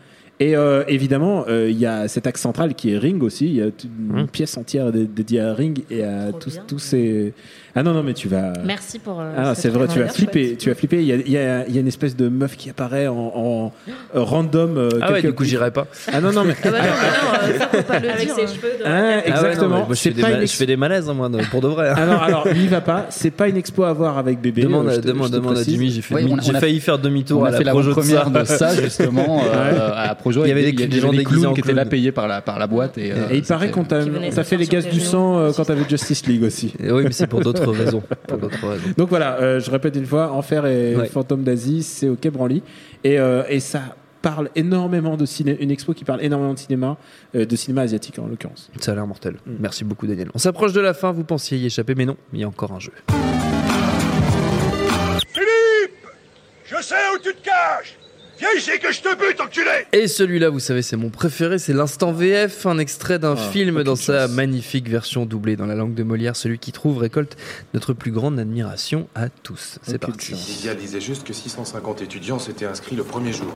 Sérieux, mais même si j'étais dealer, je pourrais pas donner une dose gratuite à 650 personnes pas en une seule journée. En plus, ce gars n'a pas assez Ah. d'amis pour faire Euh, une partie. de ah merde, l'ai, je l'ai, je l'ai, je l'ai. Tu l'as Euh, euh, euh, par- euh, faculty. euh, Non, c'est pas non, The Faculty. The Faculty, non. Vous voulez un deuxième extrait pour essayer Ouais. de trouver Mhm. Ouais, allez. C'est parce que j'ai bloqué le compte T'as cru qu'on allait te laisser parader dans des costards ridicules en prétendant que tu diriges cette société Désolé, mon Prada est au pressing Il y a aussi mon survêt et mes vieilles tongs dégueu comme merde le monde Espèce de connard prétentieux La sécurité est en route, tu vas partir maintenant. Jamais je signerai ces papiers. Nous obtiendrons ta signature.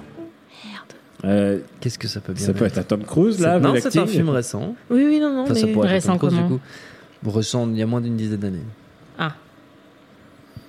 Un film euh, salué par la critique, on peut dire. Succès public. C'est pas American Beauty, ça. Non, c'est pas American Beauty. C'est beaucoup plus récent qu'American Euh, Beauty. je sais pas, non. Wolf of Wall Street. Ah, ça pourrait s'en approcher. Un peu plus Whiplash, drama. non. Non, c'est pas Whiplash. Ah, mais c'est le truc de signature. Et c'est la voix du personnage. Je sais Ça, que c'est la voix française d'un. Et la, et la- et la- la blague sur le Mon Prada est au pressing. Oui, il y avait un peu de ça. ouais. Non, ça vous dit rien, ça. Ah là Toi, tu dois savoir, là toi. là Non, non, non. Mais. Ça sent le Nick Cage. Non, Non, Non, bah, pas de Nick Cage. tout, non. Non. Vous voulez un nom d'acteur. Celui qui dit Mon Prada? C'est Andrew Garfield. Ah, euh, Ah, euh, Social Network. ouais, Ouais, ouais, Social ouais, Network. Social Network Ah. de David Fincher. Ah ouais, ah ouais bah, vous l'avez pas Qui- vu en VF. qui hein. Eh ben, VF? personne. Mais oui, mon gars. Et oui, elle est dure la VF. Très très dure. C'est vrai que la musique. euh, La musique pouvait aider un petit nous- peu, ouais. les Petit petites, piano. euh, petites notes. Hein, Atticus Ross et, et ce bon vieux euh, Très, très très nord, le- Nails. le calogéro de Gavin à Exactement. toujours la bonne. euh, ah, toujours le truc, qui, le truc- le truc qui marche. Euh, merci beaucoup d'avoir joué. On passe à la suite.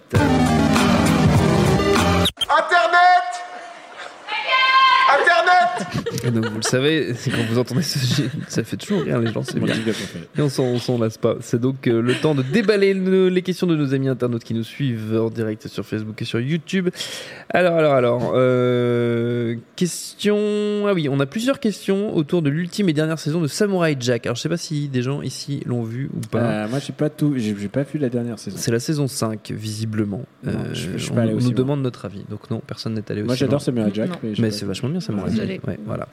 Très bien. Et ben voilà, comme ça au moins c'est passé. Désolé, cher- Euh, cher désolé, désolé, Xav qui, nous posait la question. Sorry. Sorry, Xav. Sorry, Xav. Et, et un, un auditeur qui s'appelle Samurai Jack aussi qui nous posait la question. Qui lui, Samurai. visiblement, je pense, euh, attendait vraiment beaucoup de cette question. Bref, bref, bref. Euh, on nous demande notre avis sur la série Perdu dans l'espace sur Netflix, si quelqu'un l'a vu. ah, Anaïs, pourquoi tu soupires comme ça Moi, enfin, je l'ai pas vu, donc je ne peux pas. Ouais. C'est juste, que j'ai vu l'image, ça ressemblait à Stranger Things, ça m'a saoulé. Ça t'a gonflé, Ouais, ouais. d'accord. Quelqu'un s'est risqué à Encore ce, des gamins. à ce remake euh, J'ai vu. à la con. Je m'avouer que j'ai vu 15 minutes et, Ouais. euh, et- j'aime bien. C'est quoi je, je, je sens les, les personnages débiles Ouais. et eux ils ont l'air ils ont l'air ils ont l'air ils ont l'air. T'as un sixième sens. euh, Ah non, non, mais eux, Est-ce que c'est- ça t'avait l'air mieux que le film avec Matt Leblanc? Parce qu'il y a eu un film Perdu dans l'espace avec Matt Euh, Leblanc. C'est Ouais, vrai, ouais. c'est vrai. Mais en Génial. époque Friends. Ouais, Ouais. Je suis grand moment. Grand moment je me souviens, ils avaient très bel uniforme violet. Ouais. Ouais. C'était Mais- un film assez traumatique. Ouais, c'était vraiment de la merde. C'était super, hein, Perrine Tu te rappelles On avait vachement aimé. Euh, Psycho Kinesis sur Netflix nous demande toujours Samurai Jack. Quelqu'un, point d'interrogation. Quelqu'un l'a vu Toujours pas vu. J'ai vraiment beaucoup de retard sur Netflix, hein, je tiens à le Ouais. dire. Là. Ouais, c'est- c'est sur la liste, c'est contre, si vous avez vu Alexa et Cathy, hein, c'est vachement bien. hein. Mais la Strain to Busan, c'était très bien. Donc, Oui, c'est vrai, la Strain to Busan. c'est Donc j'espère que celui-là aussi bien. C'est Le, le c'était 22 bien. mai, il y a Terrace House sur, euh, sur Netflix. hein, je, je- je suis sûr. Priorité. Euh, Adrien nous demande, vu qu'on a parlé de Mom and Dad, euh, il nous demande plus précisément sur Brian Taylor. Donc je suppose que Brian Taylor a quelque chose à voir avec Mom and Dad. Là, c'est celui qui l'a réalisé. C'est celui qui C'est l'a partie réalisé. du, du Très duo avec. Nevaldine qui faisait euh, Très bien. Attention. Exactement. Ok, on nous demande si nous avons entendu parler de Happy, la série adaptée du graphic novel de Grant Morrison. De Grant Morrison. Tout à fait, qui est un assez bon graphic novel de Grant Euh, Morrison. c'est pas sa meilleure c'est période, mais C'est euh, c'est même un peu chelou. hein. C'est pas, c'est pas son, Ouais. c'est pas son chef-d'œuvre. Mais, euh, mais par Clairement contre, pas. c'est une- c'est Grant Morrison. Mais par euh, contre, c'est une de ses adaptations les plus intéressantes. Et il faut vous expliquer que c'est quand même un, un détective, si je me souviens bien. Oui. Et, et, euh, et il est aidé, euh, ou, enfin, il est hanté par le personnage donc de, de, de Happy, enfin cette espèce de d'énergumène qui est fait en image de synthèse là. Euh, c'est très chelou. C'est c'est une série chelou et quand j'aurai plus de temps, je m'y attarderai. Mais tu sais, c'est comme, c'est comme le autant autant tu sais, tu te le fais en hardcover, ça passe, mais euh, en série, c'est trop long, quoi. Ouais. C'est comme te mater la série Powers, tu peux plus, t'as plus le temps de tout. T'as plus l'énergie. Ouais. T'as plus l'énergie. Je préfère lire les, les originaux, en fait, tant que faire. Ouais, tant et, faire. et- et c'est valable euh, pour euh, Happy et pour Preacher, par exemple. Oui. Ah, parce que Preacher, c'est vraiment, c'est c'est violent, en fait, de se taper la, la Oui, série. c'est devenu assez pénible. Ouais. Très rapidement pénible. Euh, Xav nous demande comment peut-on expliquer que Walking Dead arrive à 8 saisons en étant tout pourri, nous dit-il, alors que H versus Evil Dead vient d'être annulé au bout de sa troisième et que les gens ne sont pas au rendez-vous. Gros sujet. Euh, qui- Bah, pour moi, bah, pas, ça n'a justement, pas on- trouvé on son parlait un peu du retour, du retour des brocolis là. Et ben, euh, euh, Walking Dead, ça, ça a vraiment de- été une période où, enfin, où les zombies sont devenus, Hmm. sont devenus accessibles, enfin, au grand public. Quoi. Moi, je me souviens, enfin, quand on regardait les films de zombies dans les années 90, même 2000, euh, un, ça avait un petit côté, euh, un petit, Transgressif, voilà, pas transgressif, peu, mais genre c'était un peu, dangereux, un peu, non, un peu exotique, quoi. Ouais. Tu vois, c'était exotique. En plus, si Oui. en plus tu rentrer dans les débats, euh, dans les débats euh, qui sont les mieux entre les zombies italiens, les zombies espagnols, Ouais. euh, enfin, et, Et les zombies tchèques. non, en fait, non, il y a vraiment une vraie, une vraie différence Non, entre les sais, Italiens en et les plus, on a Espagnols. déjà eu cette Les Espagnols sont très lents, les, les Italiens aussi, mais les, les Espagnols sont encore plus lents. Et, euh, C'est la chaleur, ça. et donc, ouais, ouais, ouais, euh, Walking Dead, ça a vraiment marqué ce truc, quoi. C'était, euh, Mm. c'est ce moment où tu voyais dans le métro des, des, des, des, des- des banquiers en chemise blanche qui étaient là, oh, j'ai regardé un film de truc, un truc de zombies. euh. Et tu voyais, que, tu voyais que ça avait changé. Là, effectivement, il y avait un changement. Ça, ça, ça arrivait il y a presque 10 ans, quoi. Hum, huit, Et, et, euh, ouais. Mais il y Mais- mais.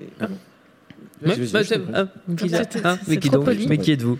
Non, mais voilà, il y, avait- il y a aussi le truc, c'est que Walking Dead, en effet, il a déjà, il a démarré il y a, il y comme tu disais, il y a 8 ans, à un moment donné où il était un petit peu presque, à la fois les, les- les zombies étaient un peu populaires, mais c'était, il était seul sur son créneau en fait. Ouais, tout seul sur son créneau, Il était seul sur son créneau à ce moment-là. Et puis il était aussi sur une chaîne euh, plus gros- plutôt grand public. Euh, D'un seul coup, ça- les gens avaient accès à ça plus facilement. C'était le, le frisson du, du, du, du samedi soir, ou je sais pas quand est-ce que c'est diffusé d'ailleurs. Et, euh, et puis il y avait Franck Darabont qui était à la base, etc. Donc il y avait tout ça derrière lui.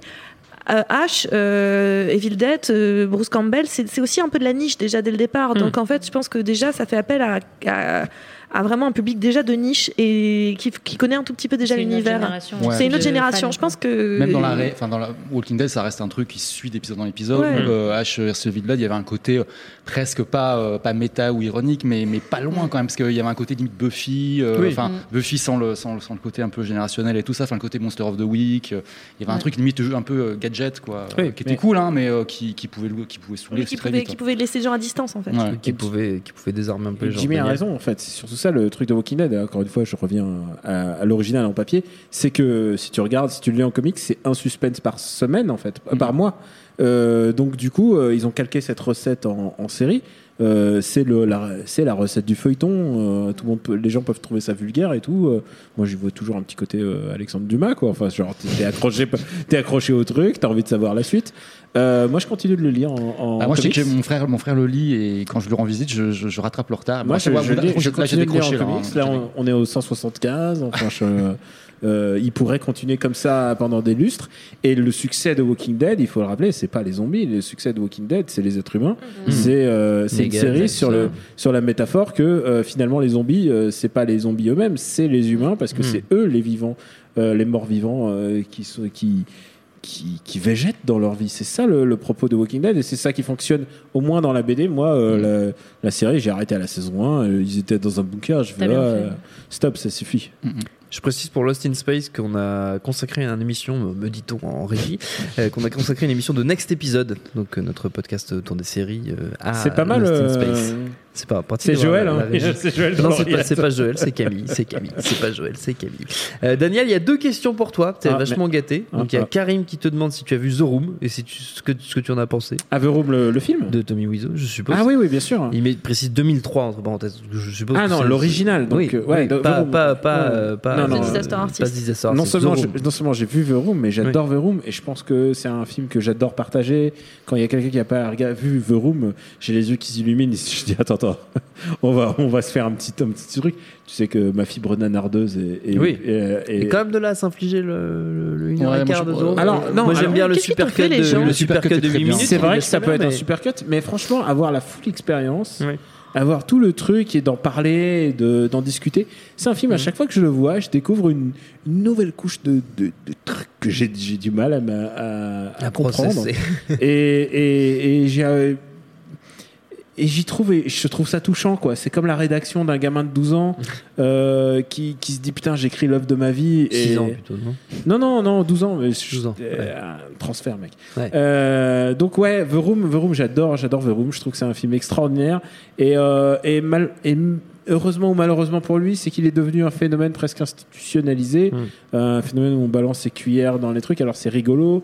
Euh, mais en même temps, je pense que c'est aussi le, le- le- la limite de, de l'exercice du nanar, c'est qu'en moment où tu es institu- institutionnalisé, que tu as un acteur hollywoodien qui se refait une santé euh, sur le dos d'un autre réalisateur et tout, à partir du moment où tu as toute une démarche un peu dégueulasse, euh, autour de autour d'un truc qui était euh, moi j'aime bien la pureté du nanar quoi j'aime Mm. bien le, euh, le, le- le samouraï cop tu vois le, le- Ouais. Vachement bien, me ouais, ouais, mais du C'est pour coup ça qu'on aime Battleship.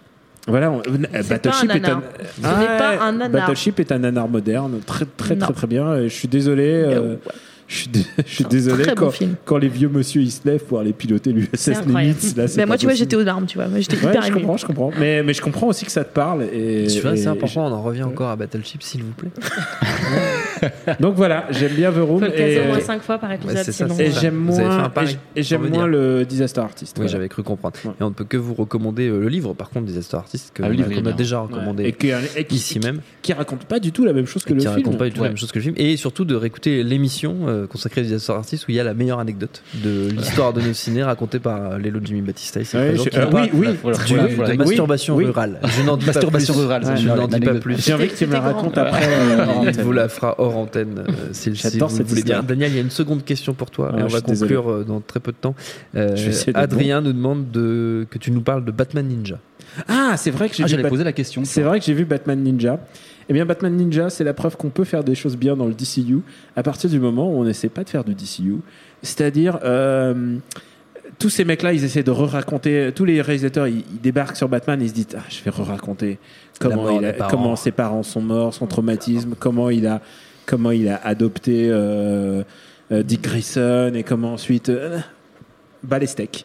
Les Japonais, ils ont tout compris et ils l'ont fait exactement de la manière d'une d'un vieille série Sentai qui s'appelle Amazing Spider-Man, puisque en 76, si je me souviens bien, la Toei a, eu la licence de, de Spider-Man et ils en ont fait un- une espèce de bioman en fait. Ils en ont fait un Sentai, donc Spider-Man. Euh, donc euh, Takuya, il, il- il se transforme en Spider-Man et puis il a un robot géant qui s'appelle Léopardon. Ça n'a aucun sens. Génial. Non mais c'est absolument fabuleux quoi. Et pendant des années en plus, euh, la Toei, t'imagines les droits, Marvel Ouais. ils se sont dit qu'est-ce qu'on a foutu euh, Qu'est-ce que c'est que ça Ils ont empêché Qui que a ça, signé ils ont ça empêché que ça se voit et maintenant ils assument complètement l'héritage. Donc euh, ils l'ont fait à la japonaise, c'est-à-dire ils ont respecté le matériel d'origine et ils l'ont poussé over 9000 comme on dit sur internet. Euh, c'est euh, c'est littéralement Batman qui est transporté dans une euh, au Japon féodal. Et en même temps Joker est aussi transporté. Ils sont tous transportés. Toute, toute la, la Bat Family ils y sont aussi. Et ils sont c'est traité de manière assez respectueuse puisque tu remarques que son fils euh, Damien tu vois il est accompagné d'un petit singe donc il a son côté un peu un peu j'aime les animaux et tu vois il y a tout un truc un rapport à leurs origines à qui ils sont vraiment. Et je trouve que c'est assez fidèlement retranscrit en fait. Ils sont assez proches de leur personnage. Euh, Bruce Wayne par exemple qui essaye ils essayent de se faire passer euh, donc euh, il met pas son costume de Batman pour traverser une une ville féodale japonaise mais en même temps il se déguise en moine euh, en moine shinto mais en même temps il se fait une une tonsure avec l'emblème de Batman sur, Ah, sur le crâne. il y a plein de détails à hurler de rire. Et évidemment la fin c'est une stunt fest de de robots géants en fait. Et ils ont tous des robots géants. Il y a Poison Ivy qui a un robot géant Penguin il a un robot géant. Ils ont tous des robots géants. Et ça devient le, le fight, le fight, un fight gigantesque comme seul le Japon pouvait produire. Évidemment, c'est what the fuck, mais comme je le disais au début, euh, c'est le meilleur moyen de faire quelque chose qui soit réussi, c'est de pas refaire euh, tout le temps la même chose, mais de prendre le matériau de base, de prendre ce qu'il y a de mieux et d'essayer de faire quelque chose de nouveau. Et euh, voilà pourquoi euh, c'est une des meilleures productions Batman euh, de ces dernières années que je recommande au même titre que Batman et Scooby-Doo le crossover qui est sorti, euh, je crois, il y a quelques mois. Il y a Batman Scooby-Doo. Et euh, c'est génial parce que c'est pas le Batman que tu connais, c'est le Batman de Batman Brave and the Bold. Ah Donc, euh, je- putain, pour ton gamin, c'est génial. hein. Ah, vraiment, c'est c'est hilarant. euh, c'est en gros, c'est J'ai envie qu'il fasse des études supérieures quand même. tu sais. au pire, au pire, il finira comme moi. ce que je sais Bien ce que pas. je dis. mais mais le, euh, du coup, c'est Batman qui embauche la- le Scooby Gang parce qu'il se dit j'ai besoin, Génial. j'ai besoin des plus grands détectives de Gotham. Mais c'est parfait. C'est c'est à hurler de rire. Voilà, c'est le genre de truc que j'ai envie de voir. C'est parce que les gens ils disent ouais, on veut des Batman dramatiques. Euh, Excuse-moi, vous m'avez lancé sur Batman. Euh, Nous, on a les rien gens- fait, Moi, je hein. peux t'écouter Les pareil, gens, des heures. les gens des Batman dramatiques et tout. Oui, c'est bien, mais il faut aussi des Batman pour ton pour ton fils. Il faut des. Batman pour mon neveu. Il faut Il faut des Lego Batman. il faut des Lego Batman, euh, voilà. Donc euh, moi je recommande Batman Ninja. En plus, il est assez, enfin, visuellement, ça, ça a l'air assez jeune. C'est le film que j'ai envie de voir le- depuis euh, une Et- semaine. Là, et je c'est du full Il 3D. est chaud. mais- C'est du full 3D, mais c'est c'est c'est beau comme un Disney euh, Mm. réfléchi en 3D. quoi. c'est c'est nawak. Vraiment, c'est super bien. Et ça sort. C'est sorti en VOD, je crois, aujourd'hui, et ça Ouais. sort en DVD la semaine prochaine. Oui, c'est ça. Ça sort tout prochainement en DVD. Euh, une dernière question pour terminer. Pas vous de allez Batman, tous, euh, tous euh, répondre les uns les autres si vous avez un avis. Euh, Victor qui nous demande, nous a demandé plusieurs fois, donc on va lui répondre à Victor. Euh, si on a un avis sur le potentiel renvoi de John Lasseter de Pixar. Je te pointe du doigt, Jim. Tu n'as pas d'avis. Très bien, Perrine. C'est vraiment en question son Apparemment, c'est vraiment en cours. Il y, a un, il y a un article dans le Hollywood Reporter. Mais pour quelle raison apparemment. Pour- parce qu'il- parce Pour qu'il des a de, de, sexuellement de- plusieurs de- voilà, voilà. Et, euh, ouais, moi j'ai pas suivi l'affaire. Moi j'étais restée au fait qu'il faisait des, des hugs trop longs. Donc C'est vraiment le truc que j'ai- moi j'ai pas suivi plus loin que ça. c'est- Ouais, ouais, ça, c'est l'histoire. Là, ouais. Ils ont, ils ont trouvé d'autres trucs depuis Non. ou- ouais. Bah part qu'il aime bien faire la fête. Mais Qui comment voit pas pas, une affaire de justice, et voilà. Mais on comment laisser la police faire son travail. Voilà, la police faire son travail. On n'a pas d'avis, on n'a pas tous les éléments de l'affaire. Mais dès qu'on les a, on revient sur On cette histoire. a contacté notre service juridique pour qu'il nous envoie. S'il a été vilain, eh ben, c'est bien fait. Et s'il a pas été vilain, bah c'est pas juste. C'est le niveau, le niveau Justice League de la, de la justice. On est la C'est Ligue de la Justice. C'est vrai, la Ligue de la Justice du cinéma, c'est nous. On va se quitter là-dessus. Merci à tous les quatre d'avoir participé à ce No Ciné Club. Merci à Quentin à la technique à l'antenne Paris pour l'accueil. Binge.audio pour toutes les infos utiles. On vous dit à très vite. Ta gueule Viens ici, sale enculé Salaud Binge.